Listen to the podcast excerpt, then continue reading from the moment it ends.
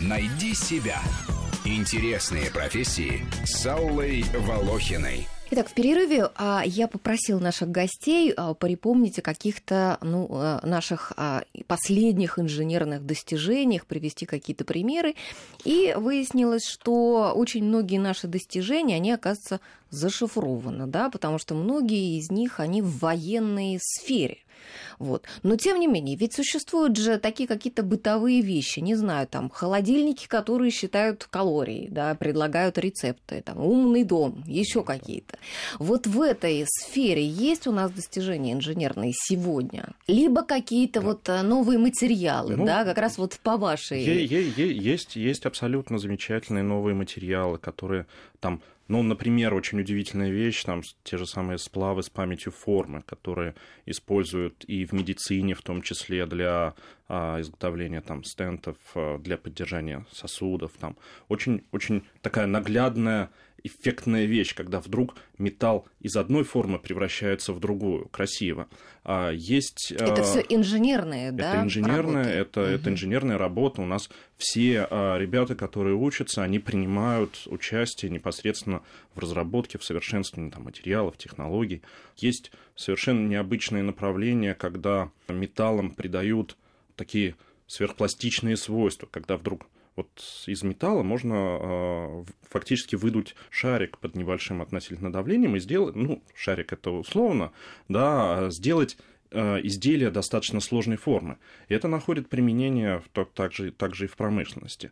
А есть совершенно замечательные программы, где э, каждый желающий может фактически придумать и воплотить идею, ну, начиная, начиная от быта. Это, может быть, покажется достаточно примитивным примером, но просто, да, сконструировать какой-то элемент мебели, скамеечку, табуреточку, стол, изготовить его, это, знаете, это, это, это приятно. Сделать какие-то элементы умного дома. Сейчас это доступно, и доступно причем для большинства. Вот, не все об этом знают.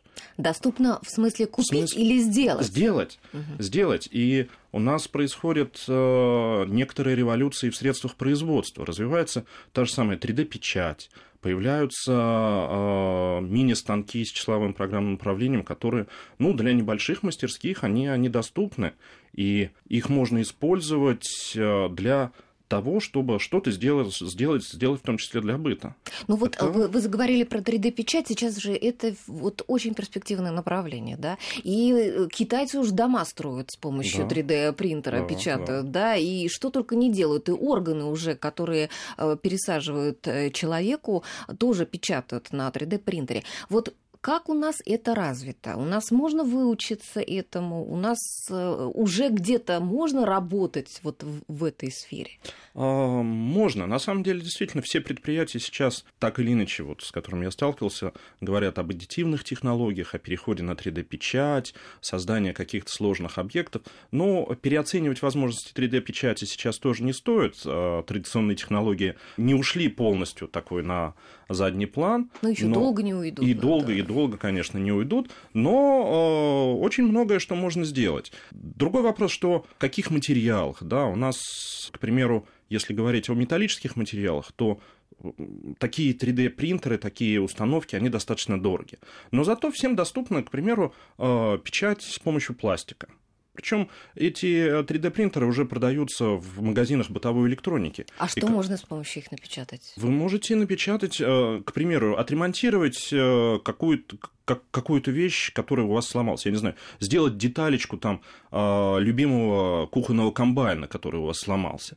Или там еще ручку какую-то, да. А вот это можно будет сделать э, вот любому чайнику без это можно, Это можно, в принципе, сделать любому чайнику. Если говорить о нас, к примеру, то мы проводим такие курсы, которые э, позволяют это, это сделать. Но по большому счету в интернете есть все, что там есть открытые проекты, которые каждый чайник может воспроизвести. Чайник в кавычках.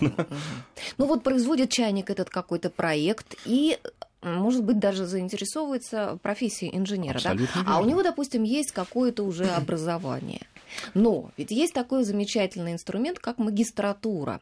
Вот а, с каким базовым а, образованием можно поступать на инженерную магистратуру? Очень хороший вопрос. На самом деле многие а, не знают даже о такой возможности, что а, многие закончили когда-то давным-давно образование после школы и не знают, что магистратура дает возможность сменить в том числе и профиль своей основной деятельности. И причем это сделать бесплатно. Да, государство предоставляет такую возможность. Один раз ты можешь выучиться бесплатно. Один раз бесплатно, правда, есть там определенный нюанс. Выпускники до 2015 года включительно. И здесь широкий спектр возможностей существуют. А, к сожалению, не все вузы перестраиваются в этой системе. Они привыкли вот идти линеечкой. Выпустили своих бакалавров, набрали их в магистратуру и так далее.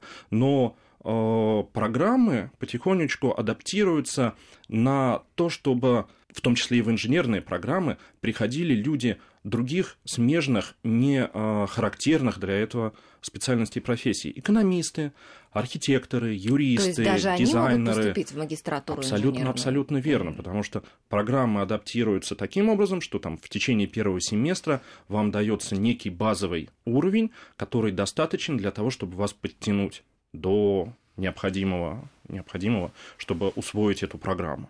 А есть ли сегодня смысл вот э, делать такой поворот в своей карьере? Насколько сейчас перспективны вообще вот инженерные профессии? Мне, мне кажется, тут все-таки стоит делить. Да, вот есть э, инженерная... В зависимости от отрасли? В, или... за, во-первых, да. Во-первых, есть отраслевая специфика, это очень важно, да, потому что ну, как мы живем в мире постоянно ускоряющемся, и это означает, что наш фокус начинает играть очень важную роль. Во-вторых, уровень инженерной подготовки. Да, вот мы в самом начале упомянули, например, про рабочих. Да, есть оппозитная им как бы вершина да, в пищевой пирамиды инженеров. Это инженеры-исследователи, да, те, которые а, проектируют, создают новые продукты. И здесь, мне кажется, ну, помимо всего, что сказал коллега, еще очень важна роль работодателя в этой истории, потому что работодатели, понимая это, открывают свои магистратуры, да, куда, например, э, там, целевым образом или по каким-то другим принципам приглашают своих собственных сотрудников. Я буквально неделю назад э, ездил, я люблю поездить, руками пощупать. По стране? А, нет, я тут недалеко, в Долгопрудной, к нашим партнерам, Физтех, э, замечательный вуз. Мы на базе Физтех три года назад открыли магистрскую программу, она называется Высшая школа системного инжиниринга. И направляем туда своих сотрудников, предприятий, холдингов. А, это могут быть э, руководители подразделений по системной интеграции, например, руководители КБ, инженеры. А, для чего? Для того, чтобы поднимать их уровень продуктового мышления прежде всего, да, и с тем, чтобы они переориентировались. Помните, вы сказали, да, что вот э, в перерыве мы не смогли привести много примеров да, гражданского использования. Да, да. Вот очень важная сейчас задача, она стоит перед всеми нами, это сделать так, чтобы те наши коллеги, которых готовили еще во времена Советского Союза, чтобы они, получив новый, новый опыт, новый уровень мышления, начали создавать на базе имеющихся наработок а, высокотехнологичную гражданскую продукцию, которая будет конкурентна на мировом рынке. И вот подобного рода инициативы, да, как создание там, магистрских программ, да, и сама магистратура как, ну, как способ да, обучения, она, конечно, очень, очень правильно сейчас. А вообще инженерное образование, оно быстро устаревает, вот, потому что идет же ведь такое мощное развитие, да, а, скорое. А вот врачи ходят каждые пять лет на повышение квалификации. Вот как это у инженеров? Вот должны они как-то в процессе вот своей жизни, карьеры как-то доучиваться? Ну, на мой взгляд, это одна из ключевых компетенций успешного инженера – постоянно развиваться и самостоятельно, и на своем рабочем месте, и с помощью коллег, и э, формально, и неформально. Ну, просто без этого нельзя быть, э, так сказать, в курсе всех событий, без этого нельзя э, там, полноценно и эффективно работать. А, мне кажется, фундаментально оно не устаревает, потому что основные принципы, которые закладываются еще в ВУЗе, они, в принципе, остаются теми же самыми.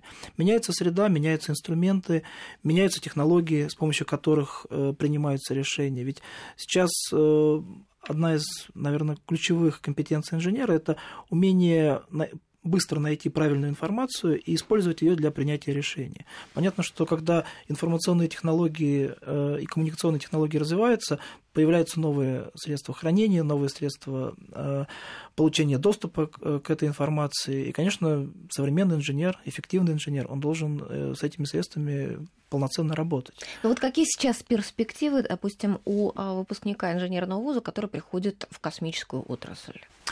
Знаете, на самом деле вопрос достаточно сложный, ведь э, в инженерном образовании с точки зрения именно работодателя ну, две проблемы. Первое – это привлечь э, талантливого студента и там, будущего инженера, а второе – это его удержать. Вот если э, первую задачу, ну все-таки космос он и был и остается привлекательным, и э, наши Но успехи... при этом в вузах конкурсы маленькие на факультеты космические сейчас техники. Уже, сейчас уже не такие маленькие, все-таки популярность космических ну, факультетов, которые связаны с ракетно-космической отраслью, э, все-таки популярность этих факультетов она растет. Вот последние данные все-таки говорят о том, что больше людей приходят. Э, это отчасти и работа органов органов власти, потому что большая поддержка со стороны Министерства образования и науки, вот, э, популяризация инженерных специальностей, это и работа госкорпорации Роскосмос, это и работа предприятий и самих учебных заведений, безусловно. И, кстати, многие наши предприятия, они идут уже даже не в вузы, а, и, и даже не в школы, а в детские сады. Да У нас есть вы. примеры такой ранней профориентации, когда предприятие запускает специальные профориентационные проекты с детскими садами для того, чтобы дети, так сказать, получили получили информацию о том, что такое космическая отрасль, насколько она интересна, насколько она привлекательна. Дальше э, ну, школа... Дети, наверное, в основном про космонавтов думают, да? Про работу э, космонавтов. Вы знаете, не всегда. И э, если вот говорить о том, сколько сейчас людей хотят быть космонавтами, вот, к сожалению, это количество, оно не возрастает. Не, не так много, вот как это было раньше. Каждый хотел быть космонавтом. Вот, сейчас э, все-таки уже больше интереса и к конструкторской деятельности, и к инженерной деятельности. Ага. И... Ну, давайте мы сейчас снова прервемся с вами и э, нашу третью часть начнем, продолжим с разговора о космической отрасли. Найди себя. Интересные профессии с Аллой Волохиной.